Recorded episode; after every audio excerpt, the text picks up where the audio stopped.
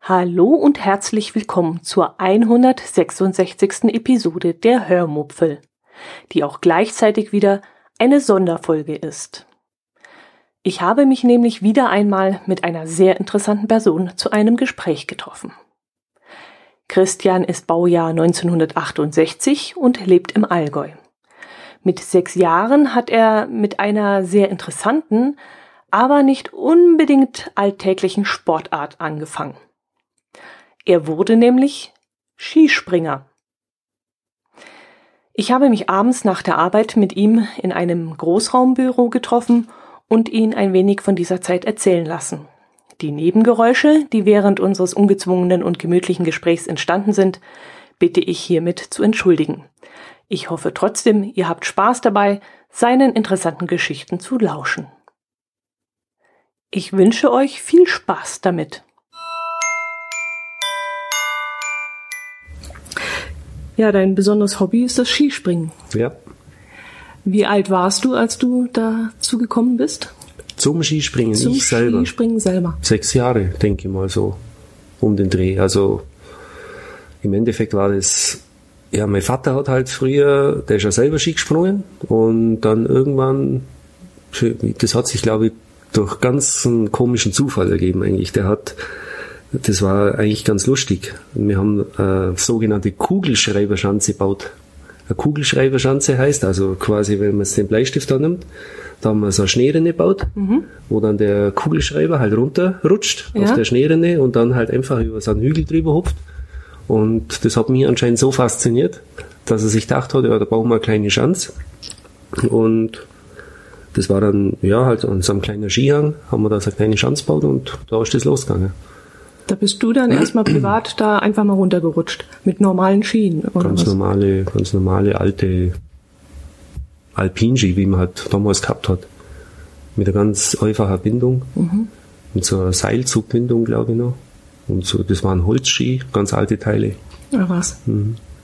Aber dein Vater hat das noch nicht trainiert oder der hat das noch Nee, das war zu der Zeit noch gar nicht. Das war dann erst später eigentlich dann, wo ja, das war eigentlich schon ein bisschen so für ihn dann auch ein bisschen so, ein, so ein auslösender Moment, dass er da gedacht hat, er könnte da wieder was machen, also im Skispringbereich, dass er irgendwie so eine Mannschaft halt äh, wieder aufbaut. Und der hat es da jetzt in erster Linie jetzt gedacht, jetzt, keine Ahnung, dass ich jetzt das machen soll, weißt so Vater, Sohn und so, keine mhm. Ahnung das war gar nicht unbedingt der Grund. Das war einfach seine Begeisterung zum Skispringen, wo er sich gedacht hat, er möchte da wieder was machen und dann hat er auch im Verein dann angefragt, also hätte er Interesse und, und mh, hm, da ist dann auch ziemlich bald eine Zustimmung gekommen und dann hat man eigentlich ziemlich bald die Schanze gebaut. Also 1974, also da war ich dann sechs Jahre, mhm. Da hat man die Schanze gebaut. Im Buchenberg? Im Buchenberg. Genau. Und wer hat die dann gebaut? Das war, das war ähm, ein Bauunternehmen, das mittlerweile gibt's das gar nicht mehr. Da ist richtig gekommen, weißt du, mit so einem, ja, mit so einem Backer halt, oder? Der hat mhm. das dann richtig mit dem Backer hat er das ganze Gelände da umgeformt. Und das hat man auch vermessen alles. Also da war auch ein Architekt von Bucherberg, hat mhm. da die ganze Geschichte dann halt auch vermessungstechnisch dann auch überwacht. Und dann hat man das Ding gebaut, ja. Also ganz professionell. Ich dachte jetzt vielleicht in Eigenregie. Das mm, das war eigentlich schon fast, möchte ich fast sagen, professionell. Möchte ich schon sagen, ja. Das war aber lustig, also, also der Backefahrer, das war zuerst einer aus dem, es war, wenn man so sagen will, das war jetzt kein hiesiger, das, der war irgendwo, keine Ahnung, vielleicht damals aus der Türkei oder irgendwas und der ist halt oben da in den Backer gestiegen und hat halt angefangen da zum, zum, zum, zum Arbeiten und dann irgendwann hat er dann gesagt, ich kann nichts machen, ich, äh, ich habe Familie zu Hause, äh, das ist mir zu gefährlich. Also der hat sich dann der ist, also du musst ja richtig am Hang mhm. arbeiten. Der hat sich ja so, so stufenweise immer runtergeschafft, der Backer. Also mhm. der hat immer wieder eine neue Treppe quasi gebaut, wo er mhm. wieder dann runter ist und das war ihm halt gefährlich. Und dann okay. hat der Chef selber ran müssen. Später dann hat man schon, also die Schanze, die war ja 30 Meter groß, also 30 Meter Sprungweite und das war eigentlich schon zu groß zum Anfangen für, für Kinder. Für Kinder was? eigentlich. Das ist das Große. Man hat dann schon noch so eine kleine nebenhin baut, beziehungsweise in den Hang rein. Mhm. Ist aber trotzdem noch natürlich zu groß mhm. für sechs, sieben, achtjährige. Mhm. Und dann, Entschuldigung, und dann hat eben dann ist eben die Sache gekommen, wo man dann eine kleine Schanze baut. Und das war so in, ja, das kann man sagen, das war so schaufelmäßig, halt so, so einfach probiert den Hang ein bisschen zum Formen und da ist das dann losgegangen mit der 15 Meter Schanze, die es jetzt auch noch gibt. Mhm. Die hat man halt immer weiter verbessert. Okay.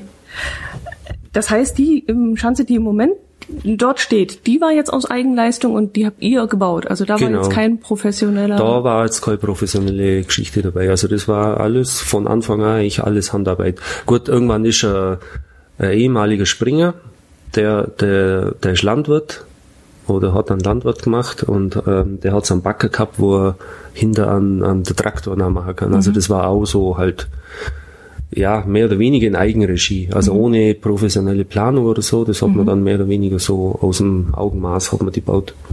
Und cool. halt viele Schaufeleinsätze und so. Mhm. Und die, die, hat man dann halt immer weiter verbessert oder das Profil halt immer wieder anpasst und so und dann irgendwann ist sogar, hat man einen Anlaufturm nachgebaut, weil das dann zu flach war, das Gelände. Mhm. Und das ist aber alles so mehr oder weniger in Eigenregie basiert. Mhm. Und der Anlaufturm, ist der aus Holz oder aus was ist der? Der ist jetzt aus Holz, ja. Mhm. Natürlich immer wieder reparaturbedürftig, mhm. aber komplett aus Holz, ja. Und wie lief das dann für dich weiter, so als kleiner Steppke? Ähm, du bist dran geblieben, du hattest Spaß daran. Wann ging es dann in diese Professionalität über? Wann war das ungefähr? Ja gut, das war ein langer, langer Weg das ist ein langer Weg. Also ich meine, im Endeffekt, wenn du mit sechs Jahren anfängst, dann nee, da denkst du ja noch an nichts. Das machst du halt einfach, was Spaß macht und dann irgendwann, ja, irgendwann ist man halt auf Sprungski umgestiegen und dann hat man halt eigentlich schon gemerkt, dass es funktioniert, dass, dass man halt ja, mit der Anlage zurechtkommt oder halt auch mit seinem eigenen Sprung zurechtkommt. Und dann ging es halt einfach, mit acht, neun Jahren waren dann vielleicht schon so kleine Wettkämpfe so im Umkreis da Kemptener Raum. Und ja, da war ich anscheinend auch immer rel relativ gut dabei.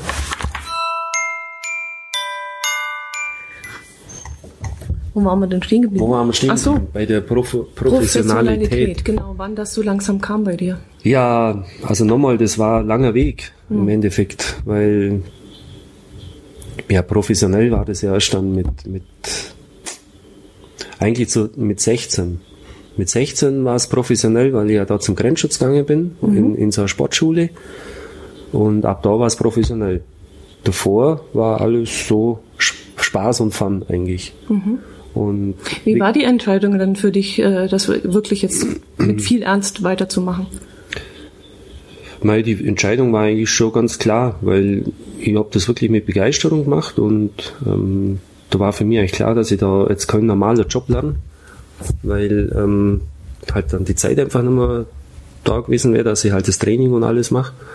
Und dann war für mich die Entscheidung eigentlich schon ziemlich gleich gefallen, dass es ja in dem Fall nur mit dem Grenzschutz halt äh, professionell losgeht, weil da hat man mit 16 schon dazu können. Und Bundeswehr wäre auch noch eine Alternative gewesen, aber halt erst mit 18 mhm. oder halt mit 17,5 damals, glaube ich. Aber das war jetzt für mich eigentlich der, der leichteste Schritt jetzt da zum Grenzschutz zu gehen. Das war zwar auch ein bisschen schwierig, also was heißt schwierig? Es war halt in Rosenheim, mhm. äh, in so einer Sportgruppe. Und das war für mich eigentlich schon ein bisschen, ja, ein bisschen ein schwieriger Schritt. Jetzt da einfach vom Allgäu halt jetzt bis nach Rosenheim da umzusiedeln, kann man sagen. Und, aber letztendlich habe ich schon die Sache mit dem Sport im Kopf gehabt und wollte es eigentlich schon durchziehen. Mhm. Hab's auch letztendlich auch durchzogen und war in dem Fall so die ersten paar Jahre auf jeden Fall gute Entscheidung. Äh, eigentlich Berufsausbildung mhm. plus Sportmöglichkeit, also vier Monate im Jahr Ausbildung und die restliche Zeit war frei für Sport. Mhm. Also hast du ganz normal Gehalt bezogen? Da habe ich ganz normal mhm. Gehalt bezogen, wie jeder Grenzschutzbeamte eigentlich. Ganz genau die gleiche Höhe vom, von, von der Bezahlung. Und von dem her war das eigentlich schon eine coole Sache. Geld verdienen und Sport dabei machen. Mhm. Also war schon gut. Jetzt muss ich nochmal zurück zur Schulzeit. Warst du da irgendwie im Kader oder auf, auf einer genau. Schule oder so? Also der lange Weg, nochmal darauf, mhm. darauf zurückzukommen, der ist eigentlich so entstanden, dass es halt eben die kleinen Wettkämpfe bei uns da umeinander, wo ich eigentlich recht gut abgeschnitten habe. Und wenn da gibt's halt eine Allgäu-Meisterschaft wo man sich dann, ja, halt je nachdem, halt wie man da abschneidet, dann wieder qualifiziert für bayerische Meisterschaft, für deutsche Meisterschaft, also das ist im Schülerbereich, also ich sage jetzt einmal zwischen 10 und 12 Jahre vielleicht so in dem, in dem Alter. Und durch das habe ich mich da eigentlich ja halt so vorgearbeitet, aber eigentlich jetzt nicht unbedingt, ich habe den Sport schon aus Begeisterung gemacht, aber jetzt nicht, dass ich jetzt da der Profi war. Also ich habe jetzt nicht das, im, das Ziel gehabt, ich muss jetzt unbedingt, keine Ahnung, ich möchte jetzt Olympiasieger werden. Das war jetzt nicht unbedingt so mein, mein Antrieb, das mhm. zu machen. Das war einfach der Spaß an der, an der Geschichte, am Sport.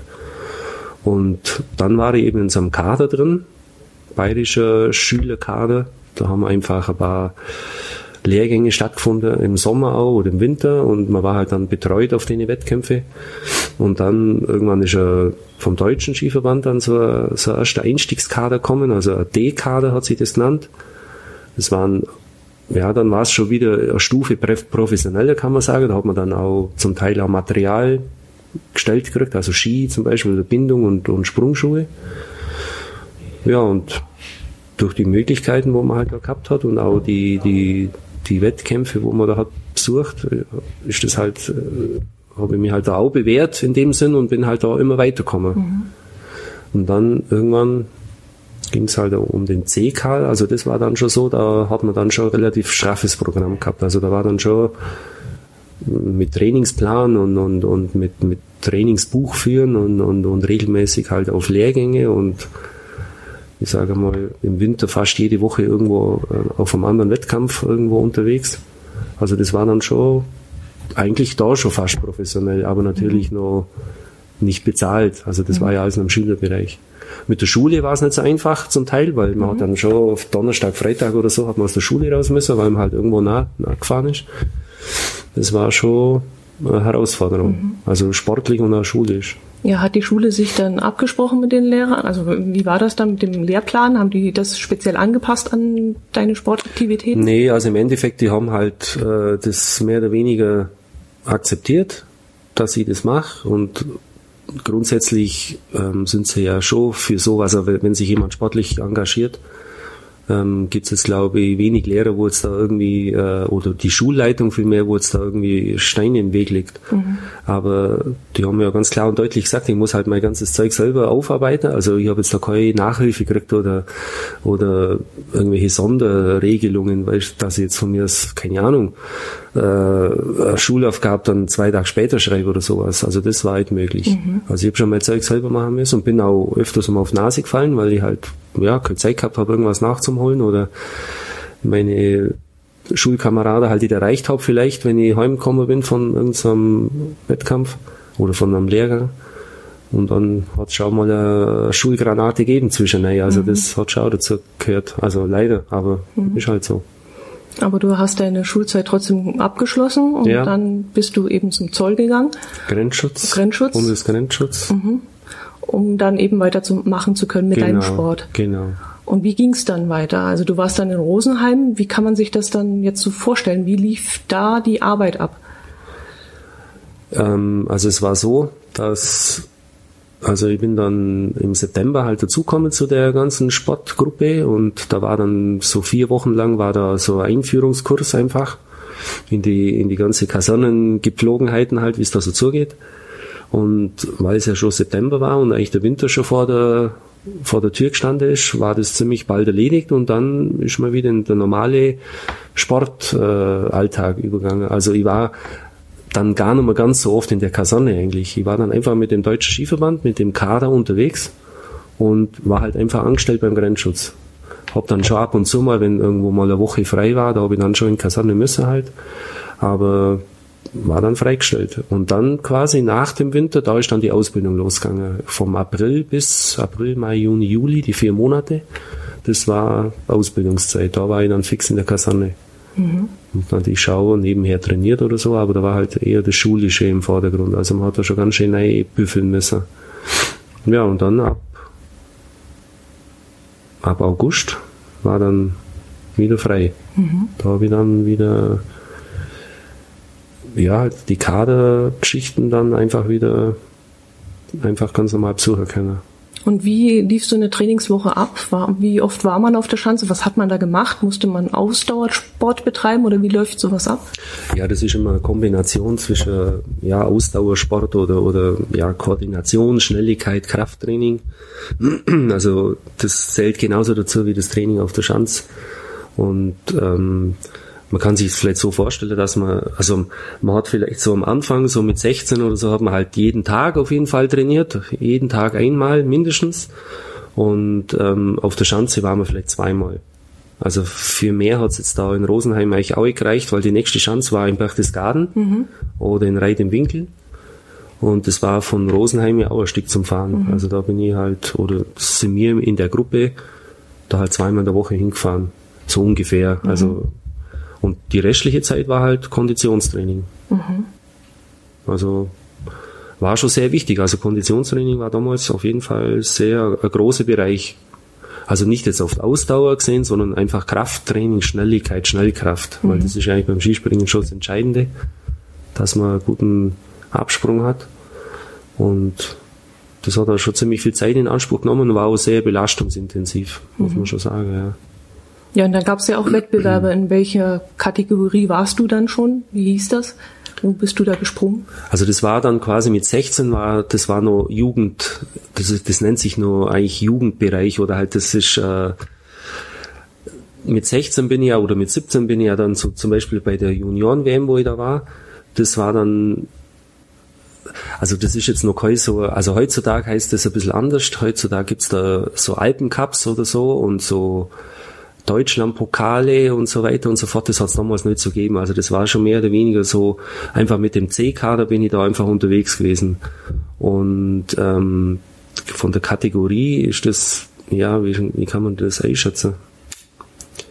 Es waren auf jeden Fall nur Jugend, Jugendkader oder Jugendveranstaltungen. Mhm. Also weil erst ab 18 ist man quasi zu der Senioren dazukommen, also zu der, zu der ja, mehr oder weniger, die was dann auch früher dann halt auch die Weltcups gesprungen sind. Das war dann erst mit 18. Und mhm. zuvor war es Jugend- bzw. Juniorenbereich. Mhm.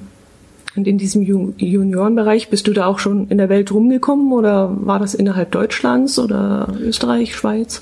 Das war dann eigentlich ab dem Zeitpunkt, wo, wo ich heißt eigentlich fast schon vorher, also bevor ich zum Grenzschutz gekommen bin, war ich schon auch ein bisschen in Europa unterwegs, mhm. also in den Alpenländer kann man sagen, also in Italien, Frankreich, Schweiz, Österreich, Deutschland, also mhm. die vier, fünf Länder. Und dann halt, wo ich dann ähm, da beim Grenzschutz war, weil dann ist natürlich die, die WM, die war ja damals in den USA. Mhm. Wo da? In Lake Placid. Mhm. Und ähm, da ist man dann schon mehr in der Weltgeschichte rumgekommen. Und dann natürlich auf das nach folgenderweise noch mehr. Also dann bin ich ja dann quasi aufgestiegen dann in einem, in einem B- bzw. A-Kader, wo ich dann die Junioren-WM da gewonnen habe. Und dann war ich schon viel unterwegs, also hauptsächlich Europa. Also schon mal äh, in Kanada oder USA halt, aber sonst hauptsächlich in Europa. Mhm. Mit Norwegen eigentlich äh, als weitestes weg von daheim oder, oder Tschechien oder Jugoslawien damals noch, Frankreich, die Länder. Wie muss man sich das Springen von damals so vorstellen? Ähm, ich, wir reden ja öfters mal drüber, über die Art, wie man damals gesprungen ist, dass man da aus diesem Seitenfach so rausgesprungen mhm. ist. Ich weiß jetzt nicht, wie man das nennt. Oder dass man parallel noch gesprungen ist mhm. mit dem Ski. Wie war das damals bei dir? Wie bist du gesprungen? Also auf jeden Fall, wie du schon gesagt hast, mit dem aus den Seitenfächern, das hat, da hat man Luken gesagt damals, man mhm. ist also Luke rausgefahren. Also das war nicht so wie heutzutage, dass man da jetzt einen Balken hat, wo man drauf sitzt. Das hat es damals einfach neu gegeben, das hat noch keiner erfunden.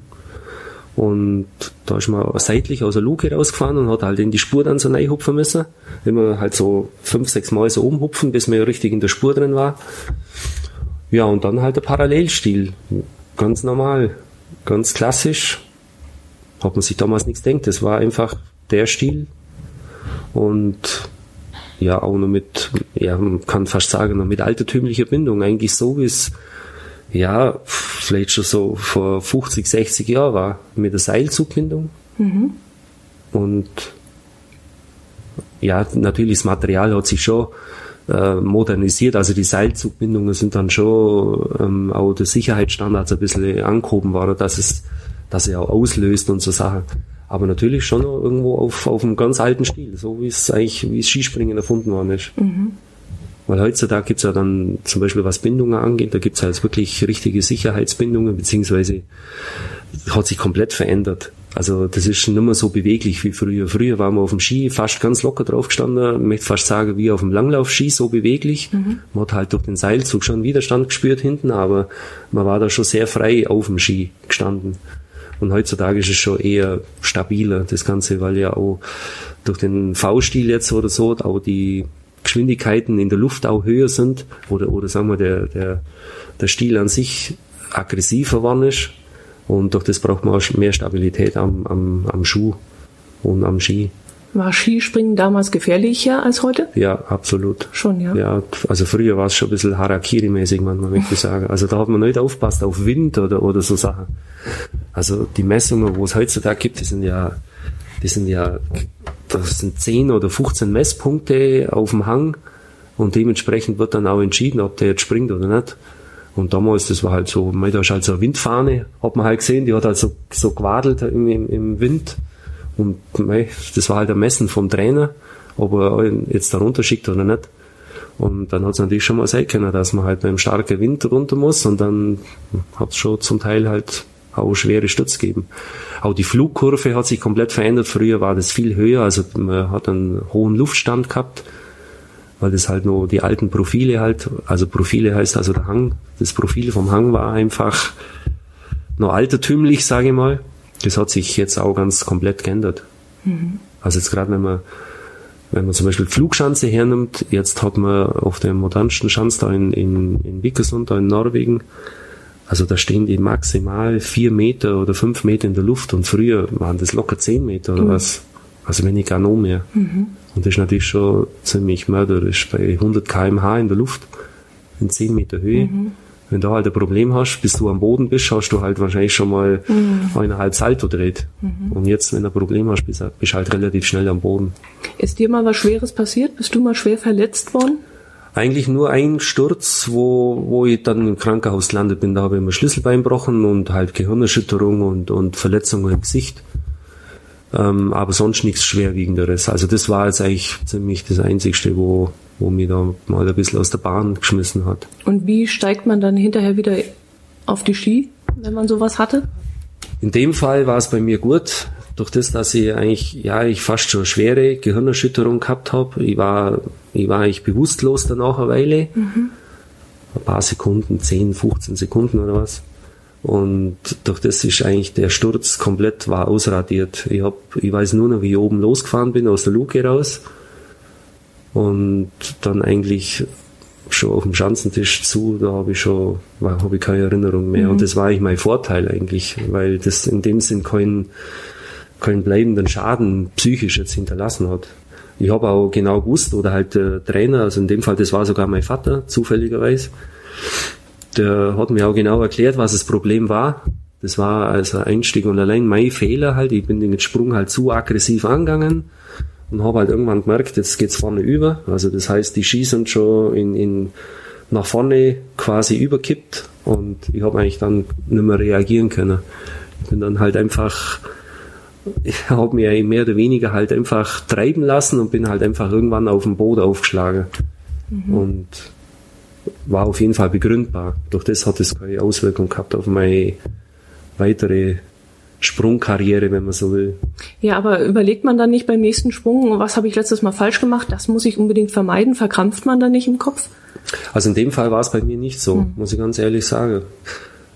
Ich möchte jetzt auch generell sagen, weil das ist schon ein Problem überhaupt, wenn es einen wirklich einmal schlimm schmeißt oder so, das ist schwer irgendwo richtig zum Vergessen oder so. Also ich glaube, mhm das ist auch bei den Profis so. Also man hat ja schon ein paar Leute erlebt, die einen schweren Sturz gehabt haben, die, die knappern da schon dran, bis sie da sich wirklich wieder da überwinden, dass sie halt den Punkt einfach überwinden, richtig vorne hinaus zum Springen, ohne ja, Rücksicht auf Verluste, in Anführungsstrich. Das hat schon, das sowas hinterlässt schon Spuren, mhm. möchte ich schon sagen. Aber bei mir, ich habe Glück gehabt. Also das war einfach, einfach ein, ein normaler Fehler, in Anführungsstrich, wo, wo jetzt irgendwie nichts, wie soll ich sagen, nicht grundlegend jetzt ein Problem für mich mhm. dargestellt hat. Was waren denn deine größten Erfolge? Juniorenweltmeisterschaft 1986. Mit der Mannschaft haben wir Gold gewonnen und im Einzel war ich Zweiter. Wer war in der Mannschaft mit dabei? Unter anderem der Dieter Thoma, der wird also mehrere Leute Begriff sein, denke ich mal. Mhm. Jetzt noch aktuell als Moderator unterwegs von, mhm. von Sprungveranstaltungen.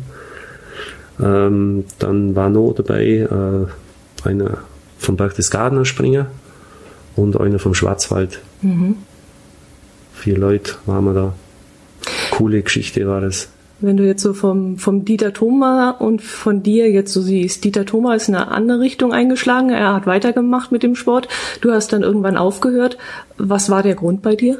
Zum Aufhören. Zum Aufhören? Ja, der Grund. Also es war so, ich habe, wo die Professionalität losgegangen ist, ist bei mir eigentlich mehr oder weniger immer mehr der Spaß am Sport ein bisschen auf der Strecke geblieben an dem habe ich eigentlich schon ziemlich knappert. Also ich habe das schon durchzogen, also ich mir dachte, ja, mehr oder weniger Augen zu und durch, aber es war halt vielleicht nicht immer so die Lockerheit dabei, die ich braucht hätte. Oder vielleicht auch noch die Freude dazu, das wirklich auch alles einzugehen, was da von einem gefordert wird. Das war, glaube ich, das Hauptproblem. Und durch das bin ich von der, von meiner Entwicklung mehr oder weniger bin ich ein bisschen stagniert oder vielleicht sogar eher, ja, na, stagniert, rückbildet jetzt nicht, aber es ist nicht weitergegangen. Ich habe jetzt nicht unbedingt so den, den Drang gehabt, jetzt mit dem Kopf durch die Wand, wie jetzt andere, da vielleicht schon ein bisschen mehr, ja, keine Ahnung, vielleicht ein bisschen mehr Ehrgeiz gehabt haben oder so, dass es einfach um alles in der Welt wollen einfach. Und das habe ich irgendwie nicht so gehabt. Und das war, glaube ich, mit der Hauptgrund.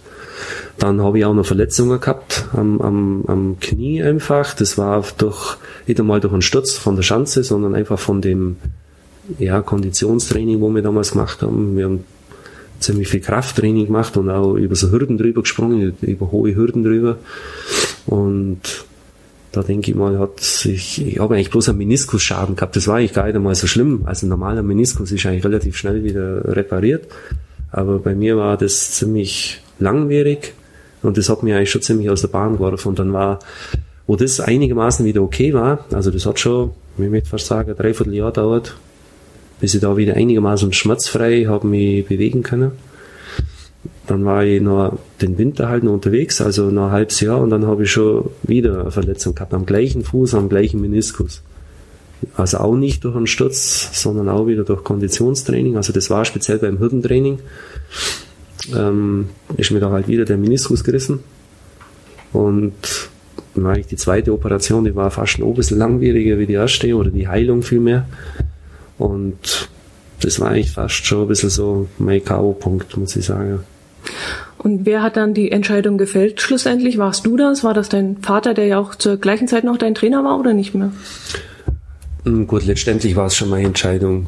Also mein Vater, der war jetzt in dem Fall nur mehr mein Trainer in dem Sinn. Der war jetzt in dem Fall in Anführungsstrichen nur noch mein Vater. Also ich war mit anderen Trainern mhm. unterwegs. Und die haben da auch Einfluss gehabt auf die Entscheidung oder? Mm, nee, eigentlich nicht eigentlich nicht.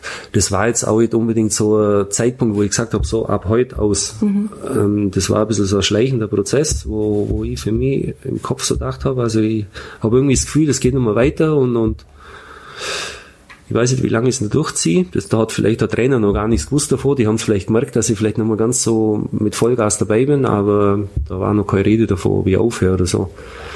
Und tja, letztendlich war es dann so, beim Grenzschutz ist es ja so, in der Sportgruppe war es ja auch Voraussetzung, dass du in einem Kader drin bist, dass du da auch weiter in der Sportschule bleiben kannst.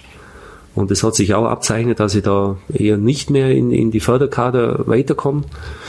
Und für mich war dann der Punkt eigentlich ganz entscheidend, dass ich wäre halt dann zum normalen Grenzschutzdienst kommen irgendwo, keine Ahnung wo. Vielleicht, wenn ich Glück gehabt hätte, da bei Rosenheim, weil da war es ja ganz ganz okay, da hat es mir ganz gut gefallen. Aber es hat sich eher da so abzeichnet, dass ich dann irgendwo anders schnell gekommen wäre und das war eigentlich dann für mich absolut der Grund, auch beim Grenzschutz aufzuhören mhm. und dann auch mit der Sportkarriere zu beschließen. Was dann schon eine schwere Entscheidung war irgendwo. Momentan vielleicht sogar ein bisschen Erleichterung damals. Aber so im Laufe der Zeit war es dann schon ein bisschen hart irgendwo. Ja, du bist schon komplett aus dem, ja, aus, aus deiner, kommst in eine komplett neue Umgebung, wobei die Umgebung ja daheim war, aber halt für mich jetzt halt komplett andere, kann anderes Umfeld, andere Tagesablauf und so. Es war schon relativ knackig am Anfang. Und vielleicht auch ein bisschen so, vielleicht doch ein bisschen Wehmut, warum, warum ich jetzt doch aufgehört habe. Und ja, letztendlich, dann habe ich Ausbildung angefangen wieder. Und ab dem Zeitpunkt war es dann eigentlich gesprochen, da war das mhm. Sache erledigt dann. War für mich auch innerlich dann eigentlich erledigt. Mhm. Ich habe dann auch wirklich den Abstand zum Skispringen auch richtig gesucht. Also ich bin so gut wie ein Kolschanzmänner gefahren. Ich habe eigentlich mit dem Sport eigentlich gar nicht mehr viel zum tun gehabt. Das war wahrscheinlich notwendig, mhm. irgendwie den Abstand zum kriegen über längeren Zeitraum. Aber wir wissen ja, dass das nicht ewig so geblieben ist. Also du bist ja, ja. jetzt inzwischen wieder in Funktion. Ja. Äh, was machst du jetzt in dieser Sportart? Also ich bin jetzt in Buchenberg als Vereinstrainer in der Skisprungabteilung tätig. Also wir haben 2006 wieder angefangen, ähm, nach Nachwuchs zum Schauen. Wobei sich das auch, auch wieder, ich möchte gerade sagen, zufällig ergeben hat, aber es waren schon ein paar so Momente, wo dazu beitragen haben, dass ich auch das wirklich wieder mache. Also das heißt, ähm, ähm, eine Zeit lang hat ja mein Vater das gemacht in Buchenberg, der hat also die, die, den Nachwuchs betreut und der hat dann irgendwann auch aufgehört, altersbedingt auch und so weiter und so fort. Und dann war vielleicht vier, fünf Jahre gar nichts los in Buchenberg, also kein Nachwuchsspringer, nichts mehr. Und die, und die Anlagen sind eigentlich brachgelegen, kann man sagen. Und irgendwann ist der Vorstand vom, vom TSV einfach auf mich zugekommen, dass er das halt schade findet, dass da halt gar nichts mehr stattfindet. Die Dinge stehen ja gut da und, und, und keiner macht mehr was. Ob ich Lust hätte, auch wieder was anzufangen. Und dann habe ich gesagt, ja, nein, grundsätzlich schon. Aber ich brauche halt Unterstützung, weil das ist ein ziemlich arbeitsintensiver Sport. Also das heißt, das, man steht jetzt nicht nur an der Schanze und winkt, winkt die Springer ab, sondern da geht dann ganz viel drum rum. Also man muss Material besorgen, man muss die Chancen präparieren, man muss das ganze Organisatorische machen. Also da hängt ziemlich viel dabei, also in jeder anderen Sportart denke ich auch. Aber im Springen finde ich fast noch ein bisschen mehr, weil die, zum Beispiel die Präparation von der Chancen, das ist Wahnsinnsaufwand im Winter. Und habe ich halt damals gesagt, ich brauche da Unterstützung. Und der hat mir gleich gesagt, ja, mach mal. Da haben wir quasi dann als erstes gleich mal so eine Veranstaltung gemacht so, so eine Mini-Schanzentournee, so im Allgäuer Bereich. Und da hat er mir dann gleich 15, 20 Leute an, an Seite gestellt, wo mir da helfen, die Schanzen zu präparieren. Mhm. Und da war das schon ein relativ guter Einstand in die, in die ganze Geschichte. Und dann haben wir die Veranstaltung durchzogen. Und nach der Veranstaltung haben wir gleich so ein Schnuppertraining gemacht. Und das war eigentlich dann ganz lustig. Also mein Schnuppertraining, damals hat es noch keine so, ja, was heißt damals, 2006, so lange ist es auch nicht her, zehn Jahre.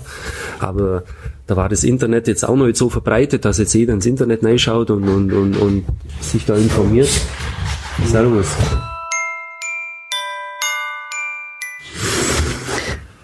Weißt du noch, wo wir waren? Ja, das muss ich gerade überlegen. Zurückspulen. Wie es war, nee, wie es war. Ähm Ach so, ja genau, mit dem mit dem Beginn wieder.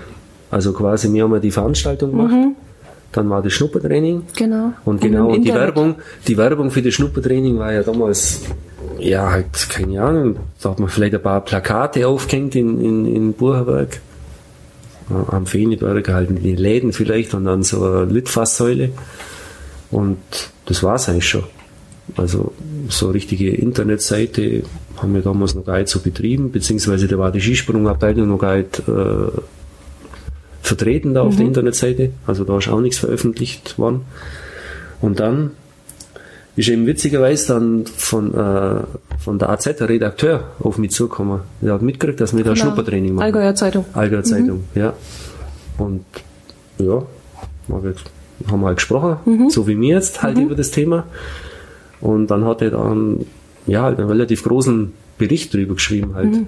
schon irgendwie so auf meine Person ist bezogen halt, ehemaliger Weltmeister und tralala und das Ganze ein bisschen aufzogen. Und das war ein relativ großer Bericht und das hat anscheinend so eingeschlagen, dass bei dem Schnuppertraining 30 Kinder da gestanden Schön. sind. Ich hab halt damit gerechnet, da kommen vielleicht vier, fünf Mhm. maximal, wenn überhaupt. Ganz entspannt da so rumgestanden und ich habe mir noch äh, vorsichtshalber noch, äh, noch einen Trainer von uns, also wo damals zu, zu der Zeit, wo ich auch noch gesprungen bin und auch zu der Zeit, wo es mein Vater noch gemacht hat, der ist also immer noch auf Standby gestanden, also der hat dann auch gesagt, ja, mir hilft das schon. Und da sind wir halt so, ja, wie gesagt, so rumgestanden, so ganz entspannt und zumal kommt die ganze harte Kinder daher. Aber was? Also das war echt der Hammer. Und ja, das war natürlich ein kehriger Start. Und ja, es, ging ja erst einmal darum, die ganze Kinder zum Versorgen. Was heißt Versorgen? Halt, die muss ja erst einmal vernünftig über die Chancen überbringen und so weiter. Und letztendlich von denen 30, klar, das hat sich natürlich immer wieder ausdünnt. Die haben, manche haben es probiert und haben halt gedacht, ja, das ist jetzt doch, doch jetzt so mein Fall. Aber da sind uns dann, also 15 auf jeden Fall blieben. So die ersten paar Jahre. Das war unsere Startmannschaft. Sind von denen, die da angefangen haben 2006, ähm, jetzt noch, noch welche dabei und, und machen fleißig weiter, oder? Ähm, also Skispringer aus der Zeit hat es leider heuer, beziehungsweise letztes Jahr, der letzte aufgehört. Der war sogar ziemlich weit. Der, der war schon im, im, da im Skiinternat in, in Oberstdorf. Und hat aber für sich entschieden, ähnlich wie es bei mir war, dass es halt von der sportlichen Seite für ihn jetzt nicht ganz so toll weiterläuft. Und er jetzt einfach vor der Entscheidung steht, was er jetzt macht. Aber ja, halt, es geht halt darum, einen Beruf zum Lernen, oder ja oder nein, oder, oder irgendwo in einer Sportgruppe zum Gehen, und so ähnlich wie es bei mir war.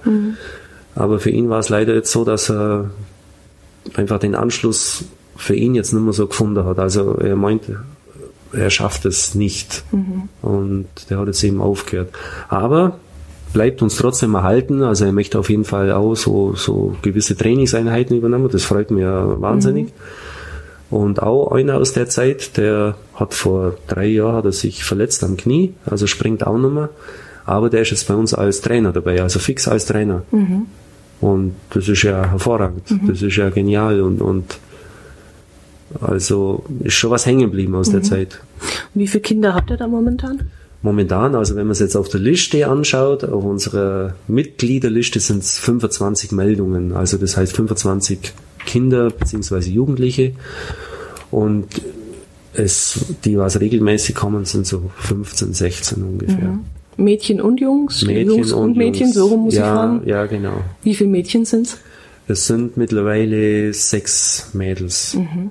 Aber Tendenz eher steigend. Also wir haben jetzt ja wieder Schnuppertraining gemacht.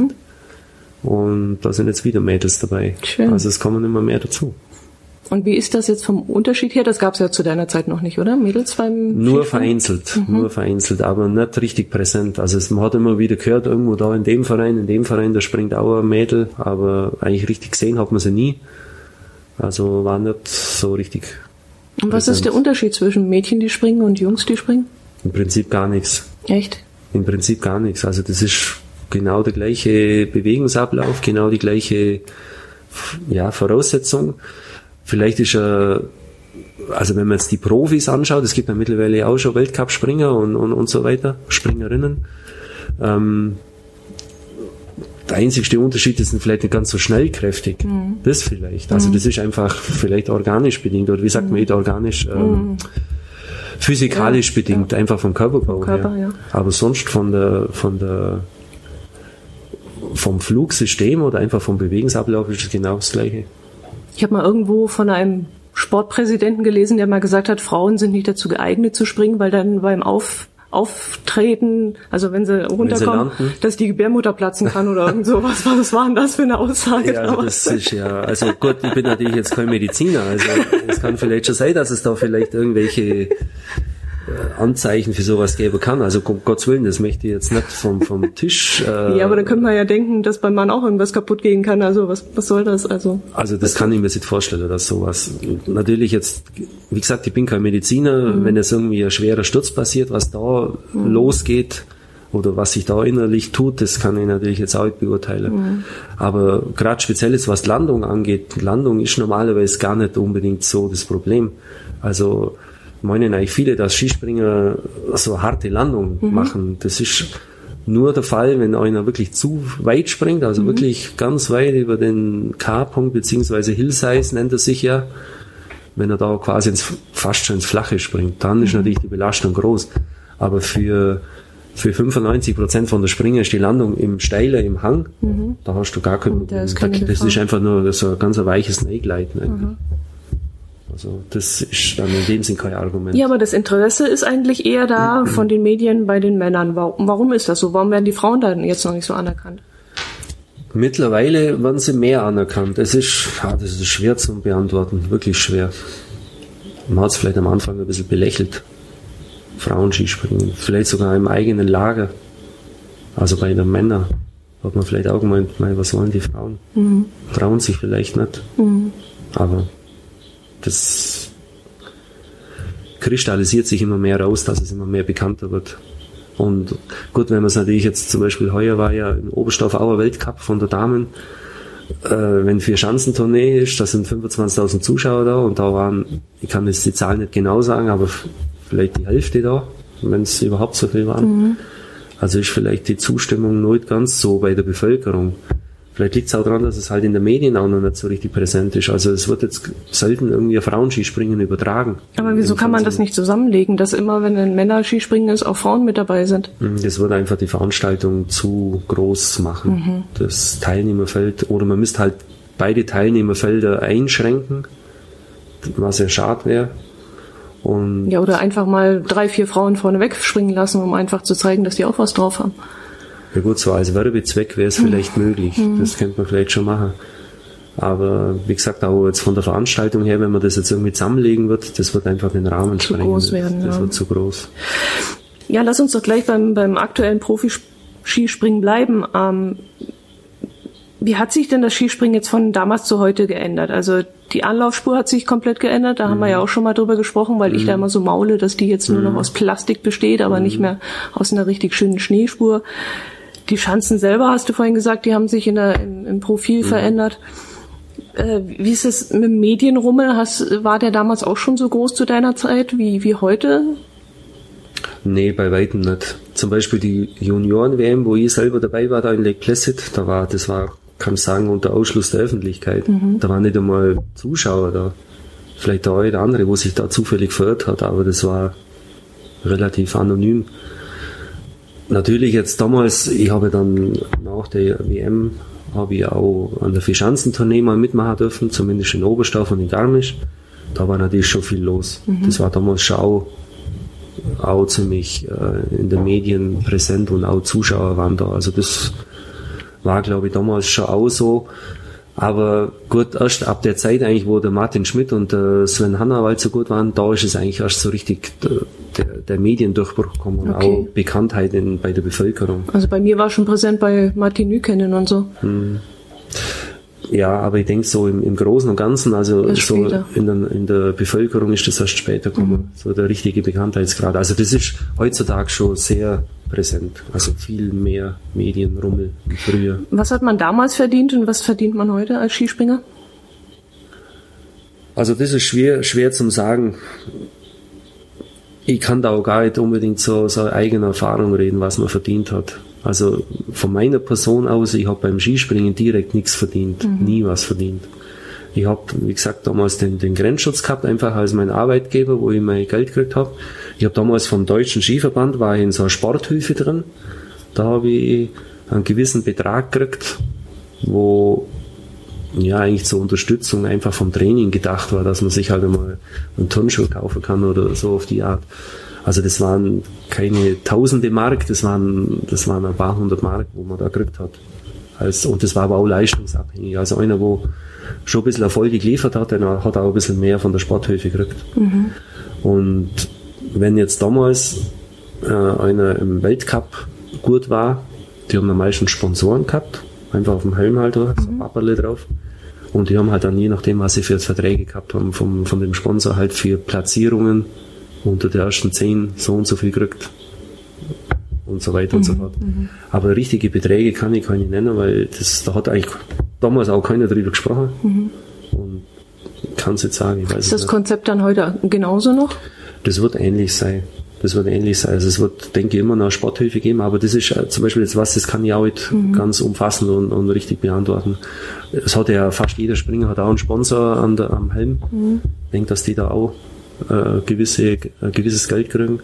Und zum Teil wird ja dann ähm, je nachdem, was es für Veranstaltungen ist, für Schanzentournee gibt es ja dann irgendwelche Preisgelder oder irgendwelche Sachpreise. Ähm, das ist jetzt früher war das jetzt auch nicht so, dass, dass man, ich glaube, für, für vier Schanzentournee Gesamtsieger kriegt so und so viel, keine Ahnung, den Betrag weiß ich gar nicht. Mhm. Ich sage jetzt einmal 10.000 Euro vielleicht. Das war damals auf jeden Fall nicht der Fall. Mhm, mh. Ja, und was hat sich jetzt nochmal in der Technik, genau. Technik so geändert? Also gerade die Anlaufspur haben wir ja. gesagt oder auch der V, V, V-Stil. Stil und solche Sachen? Oder was hat sich noch so geändert? Ja, dann fangen wir doch mal oben an, mhm. am Anlauf. Also der Balken. Der Balken. Mhm sehr positiv. Schon? Ja. Mein entspanntes, entspanntes Sitzen auf dem Balken, ja. ganz entspanntes Losfahren, eigentlich total easy. Schon? Das Kann Rüberrutschen da auf diesem komischen Donnerbalken und so? Kein Problem. Nix. Kein Problem. Also als Zuschauer muss ich jetzt sagen, mir haben die Luken besser gefallen, aber als Springer findest du Balken besser. Absolut. Okay. Also heutzutage wird, glaube ich, keiner mehr aus der Luke rausfahren und in die Spuren finden. Weil Nee, weil halt irgendwie, man ist ja dann auch verwöhnt durch das, dass man mit so einem Balken immer losfährt und dann hat man vielleicht gar nicht mehr so die ja, Skikontrolle vielleicht so, wie es früher war. Also das war auch anderes Material. Also heutzutage sind die Ski ja so gebaut, dass die keine Vorspannung mehr haben. Also wenn du auf dem Ski draufstehst, geht vorne die Spitze nach oben. Mhm. Also man hat eigentlich gar keine richtige, gescheite Auflagefläche mehr, wo man gleitet. Und, und früher waren die Ski halt nur mit der gewissen Vorspannung einfach. Mhm. Wenn man drauf gestanden ist, mhm, hat sich einfach die Spitze und das Ende vom Ski mehr oder weniger in Schnee reingedruckt und mhm. das hat, das hat die Führung gegeben. Das gibt's heutzutage gar nicht mehr so. Und die Bretter sind ja auch viel breiter geworden und länger.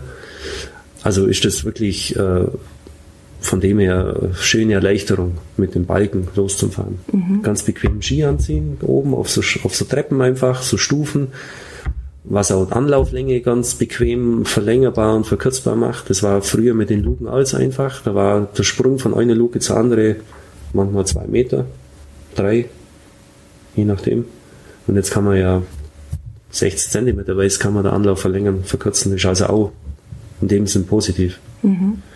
Ja, und dann in der Anlaufspur hat sich das verändert, wie du schon gesagt hast, mit den Plastikspuren ja, ist für einen Springer auch positiv, sage ich mal. Man hat gleiche Bedingungen, man hat immer gleichmäßige Spur.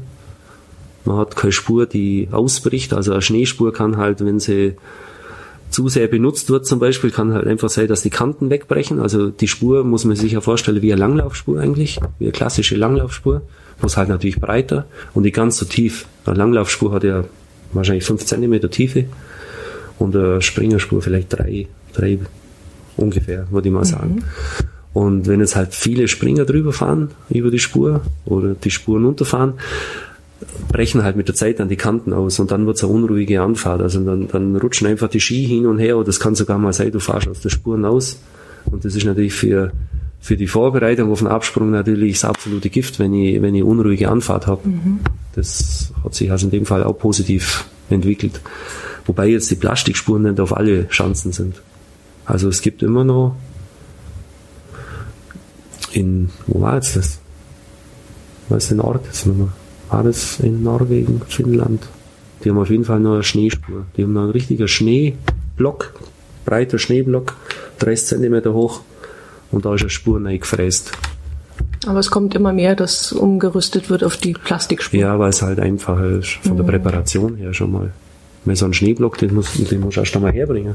Oder dass der, der auch so zusammengefriert, der muss ja mhm. ganz hart sein, der muss mhm. ja fast schon Eis sein, dass man da eine Spur rausfräst. Fräst. Hat sich auch geändert, zum Beispiel eine Schneespur früher hat es nicht gegeben, also dass man die neu fräst. Da ist man einfach einer, wo, wo gut hat geradeaus fahren können, der hat halt Spur ziehen müssen. Mhm. Man hat halt den Anlauf halt einfach gerichtet, vielleicht mit der, mit der Schieße hochdeppelt mhm. und hat dann mit dem Rechen das ein bisschen aufgraut, dass mhm. ein bisschen feiner Schnee oben dran ist.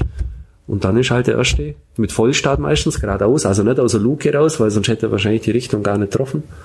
Mit Vollstart ist der dann losgefahren und hat versucht, da halt eine Spur zu ziehen. Und die anderen haben halt nachfahren müssen. Und irgendwann, keine Ahnung, nach 20, 30 Sprünge hat sich dann irgendwann einmal so ein bisschen so eine Spur rauskristallisiert. Das war alles.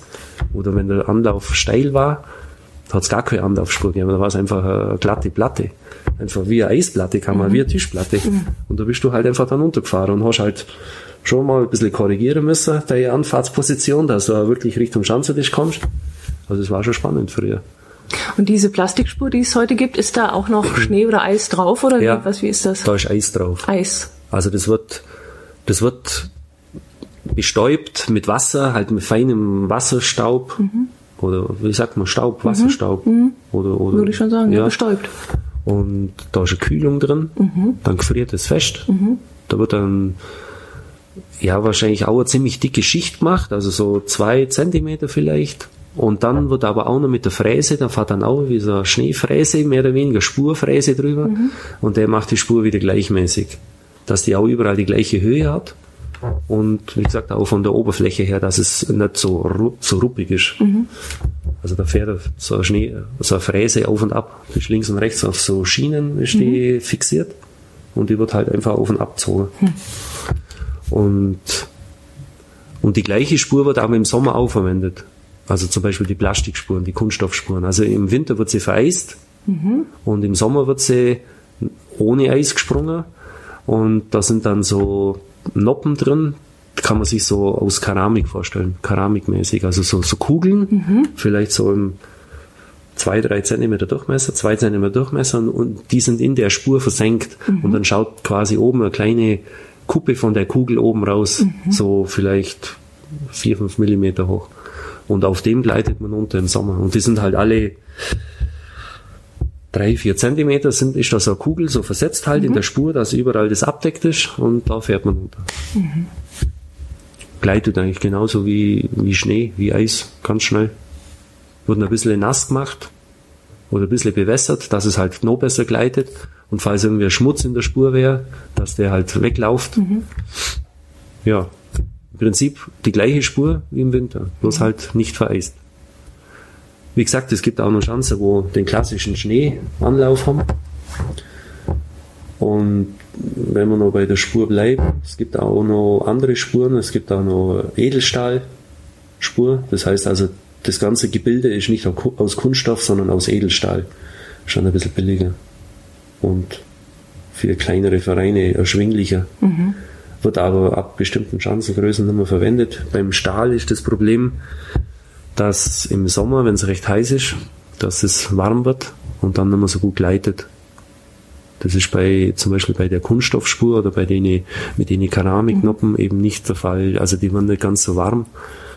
Und durch das wird auf größere Chancen, wo Geschwindigkeit höher ist, wird dann mit so Keramiknoppen gesprungen. Ja, Anlauf. Ja, Anlauf, genau. Und dann kommst du an den Absprung. Was hat sich da verändert?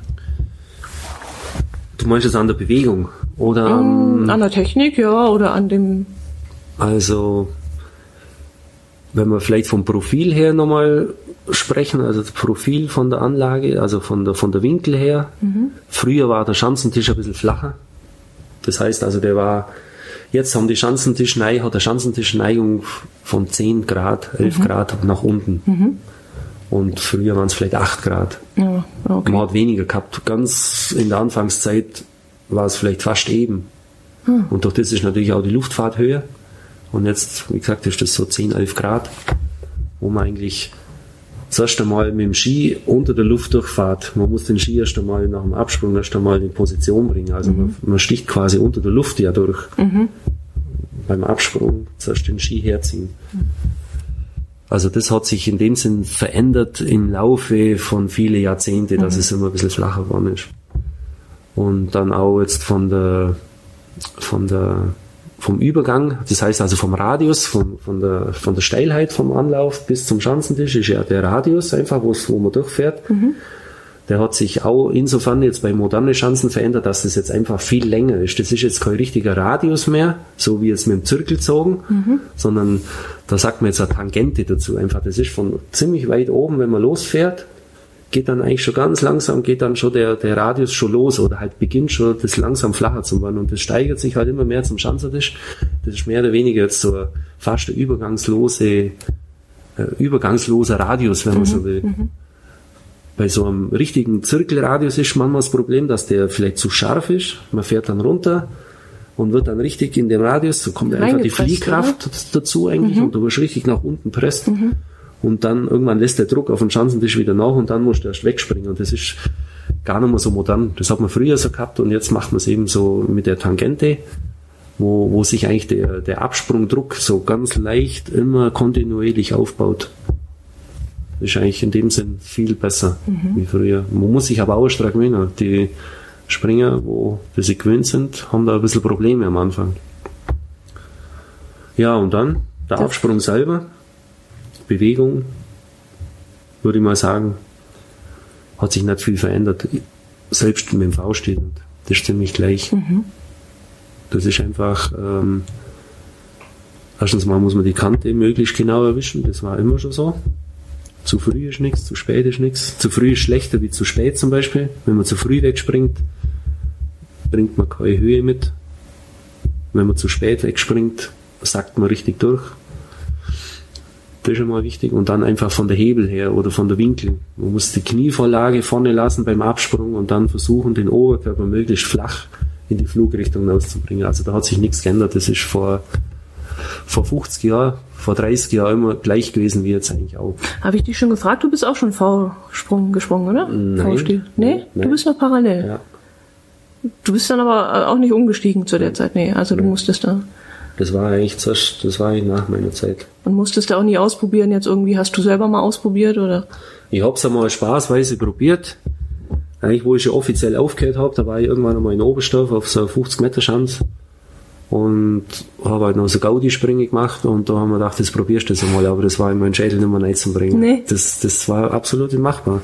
Ich bin dann ausgesprungen und geht nicht. Geht einfach nicht. Aus. habe ich sein lassen. War jetzt auch nicht unbedingt so, dass ich das jetzt unbedingt irgendwie, keine Ahnung, dass ich das jetzt unbedingt machen muss oder so, aber nee, es ging einfach nicht.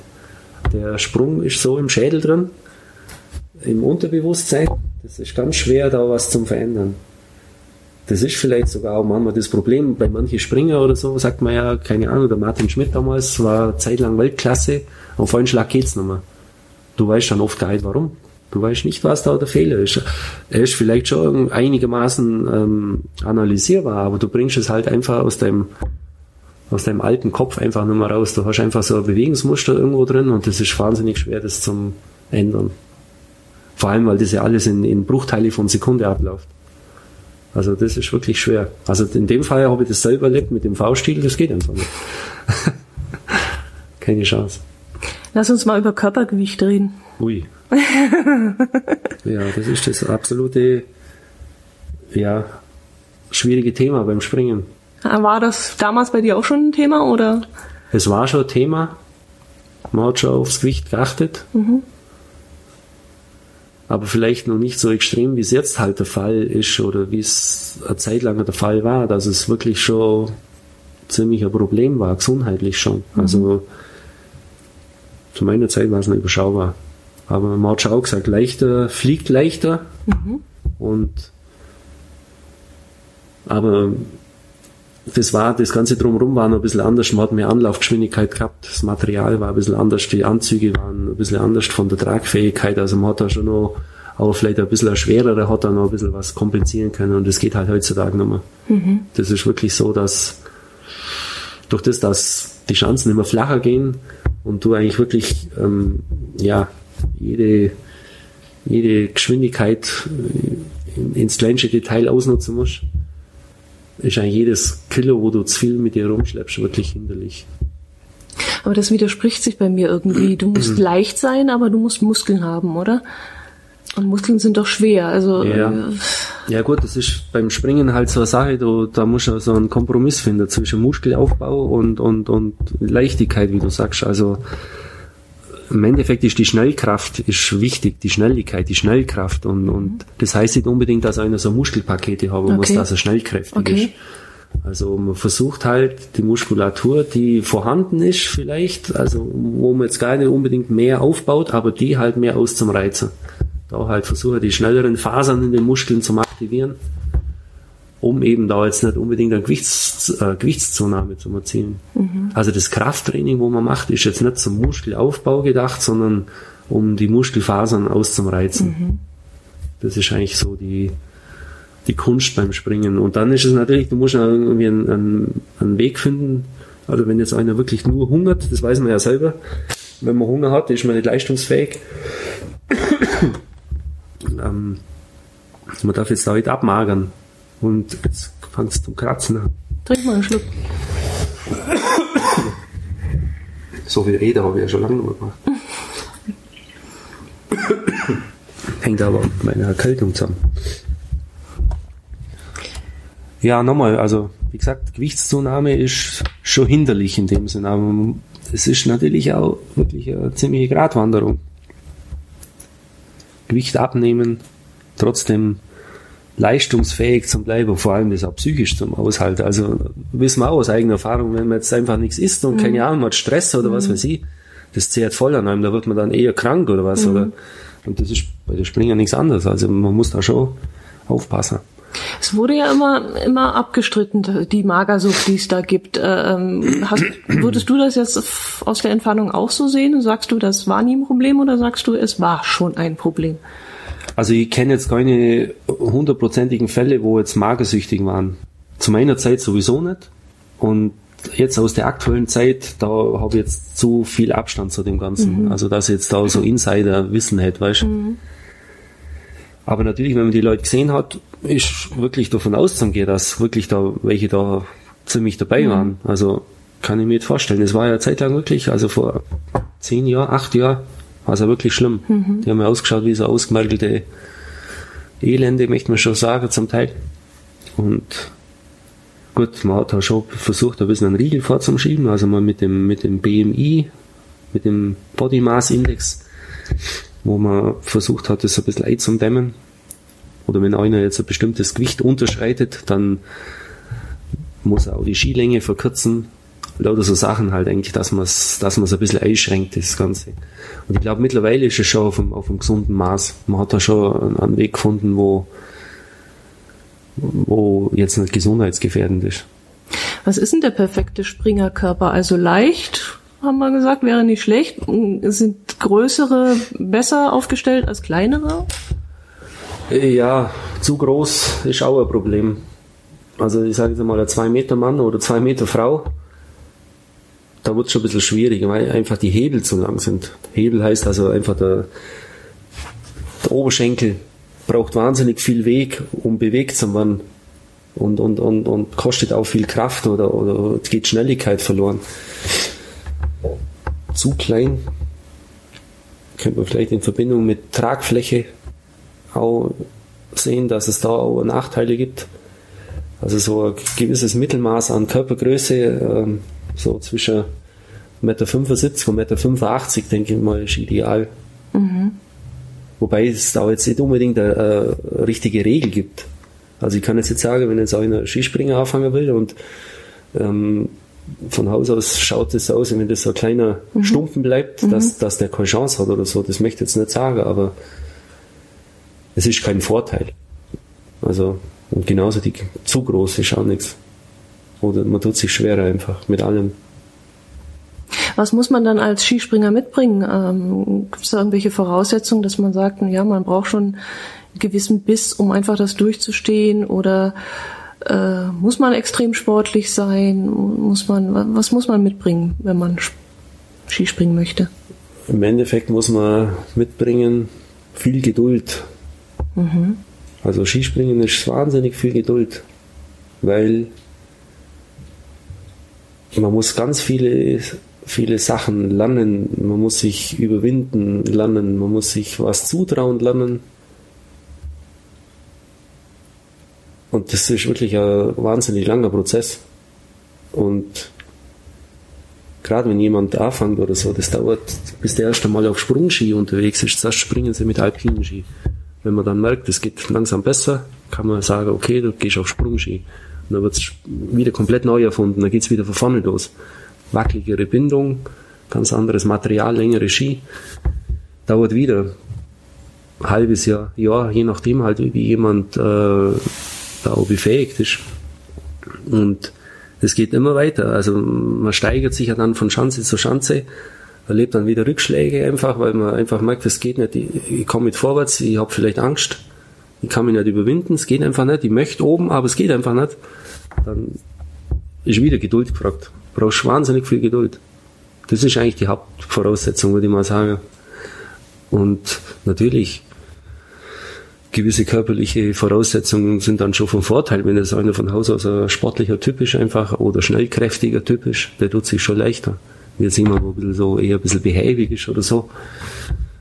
Und jetzt so vom, vom, vom Typ her möchte ich mal sagen, müssen Skispringer keine Draufgänger sein, also keine, wo jetzt wirklich mit dem Kopf durch die Wand wollen, sondern schon eher Leute, wo, wo, sich selber bewusst sind, was sie machen und, und, und eher so ein bisschen so, ja, in sich neighorchen. Mhm. Weil es, man braucht wahnsinnig viel Gefühl für den Sport. Also Fluggefühl zum Beispiel. Einfach, wenn ich in der Luft nicht spüre, was ich mache, dann habe ich keine Chance, das irgendwo zu verbessern oder so. Und das ist eben das, wo eher sogar, wenn man so die Springer so anschaut, sind ganz andere Leute wie jetzt alpine Abfahrer zum mhm. Beispiel. Finde ich jetzt einmal, wenn man die Leute einfach so sieht, die sind erstens mal von der Statur, klar, Abfahrer braucht schon Muskelmasse, dass er auch ein bisschen ein Gewicht hat oder dass was vorwärts geht, geschwindigkeitsmäßig. Und dass es auch letztendlich auch von der Kraft her durchhält. Aber es sind auch ganz andere Typen, die sind einfach, ja, Draufgänger, möchte ich sagen. Platt und unter den Hang und egal was kommt. Mhm. Das ist beim Springer gar nicht so. Überhaupt nicht. Also im Endeffekt jeder, jeder Profi, möchte ich mal sagen, hat auch die gewisse Angst nicht, aber den gewissen Respekt einfach vor dem, vor der Schanze hat jeder. Also da möchte ich niemand aus, ausnehmen, also nicht einmal die Profis. Und mit dem musst halt, musst du dich halt auseinandersetzen. Und, und durch das brauchst du halt einfach auch äh, viel Selbstbewusstsein. Du musst einfach wissen, was du kannst und was du nicht kannst. Mhm. Und das ist ganz entscheidend. Einer, wo jetzt da draufgängerisch vorwärts geht, der wird wahrscheinlich irgendwann unglücklich auf der Nase landen mhm. und wahrscheinlich das Ganze nicht weiterführen. Also Geduld und ziemlich viel ja, Einfühlungsvermögen für sich selber auch und für die Bedingungen. Eigentlich ziemlich ein Gefühlsmensch, möchte ich fast mhm. sagen. Mhm. Anders geht's nicht. Ja, hochkonzentriert reinhorchen in seinen eigenen Körper, ja. was man macht, ja. die Umgebung auch beobachten können, ja. was gerade ist mit Wind und irgendwelche Sachen. Ja. Mhm. Und auch lernen mit mit Stress umzugehen. Klar, das ist in jedem Sport. Also da, mhm. das ist jetzt, da ist Skispringen jetzt die Ausnahme, aber Stress heißt auch, ich nehme jetzt einfach mal einen 100 Meter Läufer her. Der hat wahrscheinlich jetzt keinen Stress mit, mit, äh, mit irgendwelchen Wetterbedingungen vielleicht. Mhm. Klar, wenn jetzt ein Gegenwind ist, dann wird es wahrscheinlich stinken, weil er vielleicht wahrscheinlich nicht so schnell laufen kann. Aber er hat jetzt kein gesundheitliches Problem, wenn mhm. jetzt ein Wind geht. Mhm. Beim Springen ist es halt doch ein bisschen anders. Du bist halt einfach den, den Naturgewalten ausgesetzt.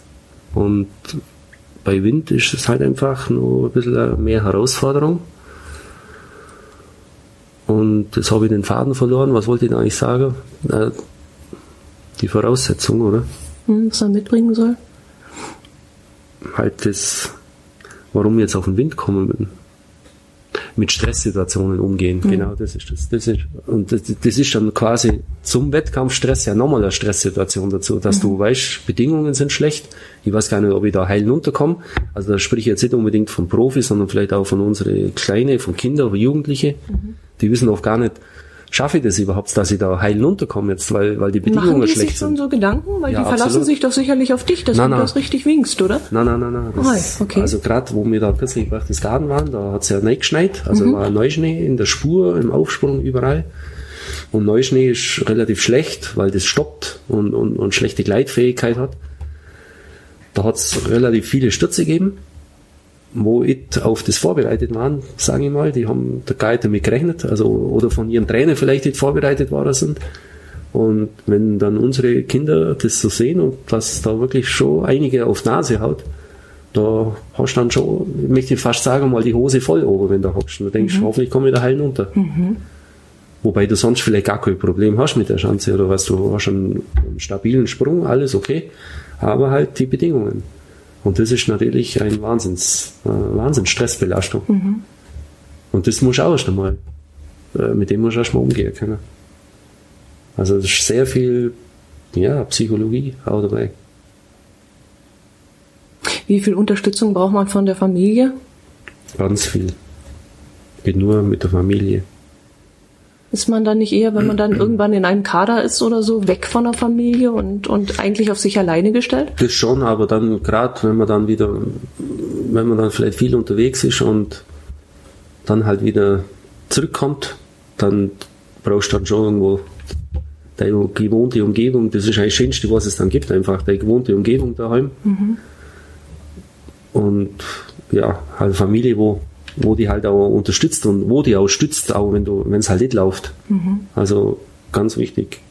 Auch von klein auf, wenn, wenn die anfangen, dann müssen auch die Eltern dahinter stehen. Also die, das Skispringen hat auch keine Sportart, wo man sagt, ich gebe jetzt mein Kind ab und ich hole es nach zwei Stunden wieder. Mhm. Kann man natürlich schon vereinzelt machen, aber das, das funktioniert nicht, weil, weil so viel drumherum auch passieren muss. Einfach auch mit den Eltern, die müssen da auch in den, in den ganzen Prozess wachsen. Die, die, müssen eigentlich auch die, die Hochs und Tiefs von den Kindern kriegen die auch voll mit. Ist auch wichtig, dass sie das mitkriegen. Und die braucht man auch zum Präparieren und, und zum Fahren und was weiß ich was. Also Familie ist wirklich sehr wichtig.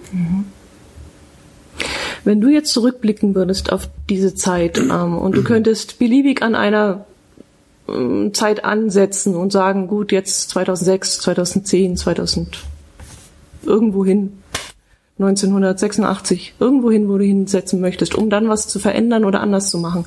Gibt es so eine Position? Hm. Gute Frage, da habe ich eigentlich gar nicht groß drüber nachdenkt.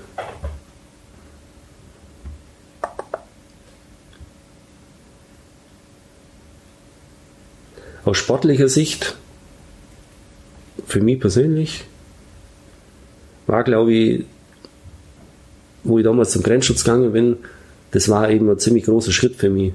Aus der gewohnten Umgebung, aus der Familienumgebung, jetzt irgendwo anders hinzugehen. Wo ich jetzt erst einmal schon knappert habe. Mhm.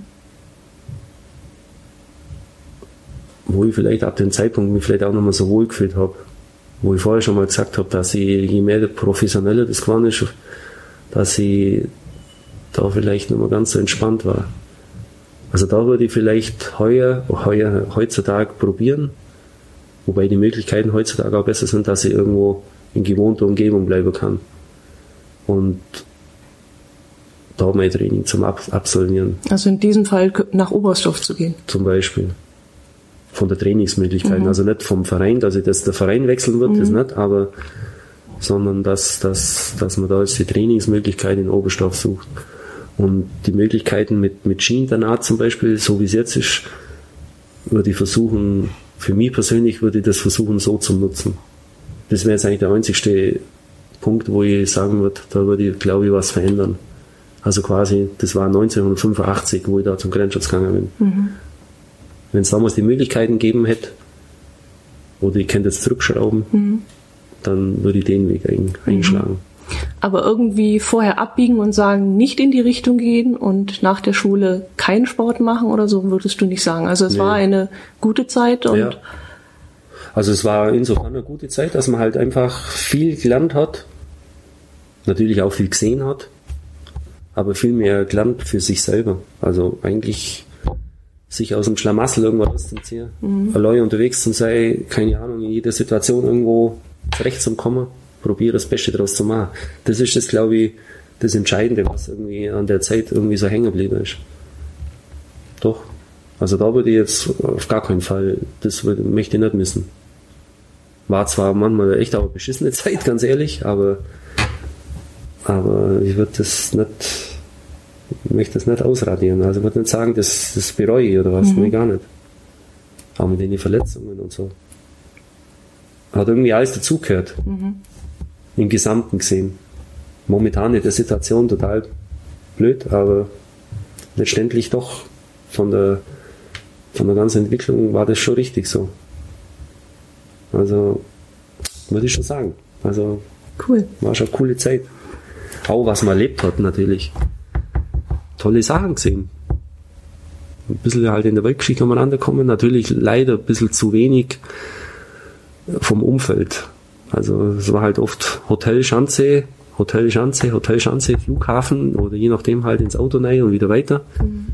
man hat relativ wenig Zeit gehabt, sich da jetzt irgendwie eine Gegend anzuschauen oder so. Das ist schon ein bisschen schade. Aber auf der anderen Seite wieder, wenn ich irgendwo jetzt irgendwo hinkomme, oh, da war ich schon mal natürlich zu der Schanze hin und mhm. Umgebung ein bisschen ausschaue. Also es sind immer Anziehungspunkte. Mhm. Ja, also der, der Virus oder, oder sagen wir mal die Begeisterung, die bleibt glaube ich immer. Mhm. Das, das äh, habe ich auch von meinen Sprungkameraden erfahren. Also das ist eigentlich bei jedem so. Der, wo da mal infiziert war mit dem Spring-Bacillus-Virus, der kommt dann immer weg. Irgendwie bleibt es immer präsent. Naja, deswegen bist du ja noch dabei als Jugendtrainer. Das ja, ja, doch, auf jeden Fall. Mhm. Ja, dann danke ich dir recht herzlich für das Gespräch. Ja, War bitte. sehr, sehr interessant. Ja, sehr gerne. Hat Spaß gemacht. Ja, danke. Mir auch, ja. Danke auch.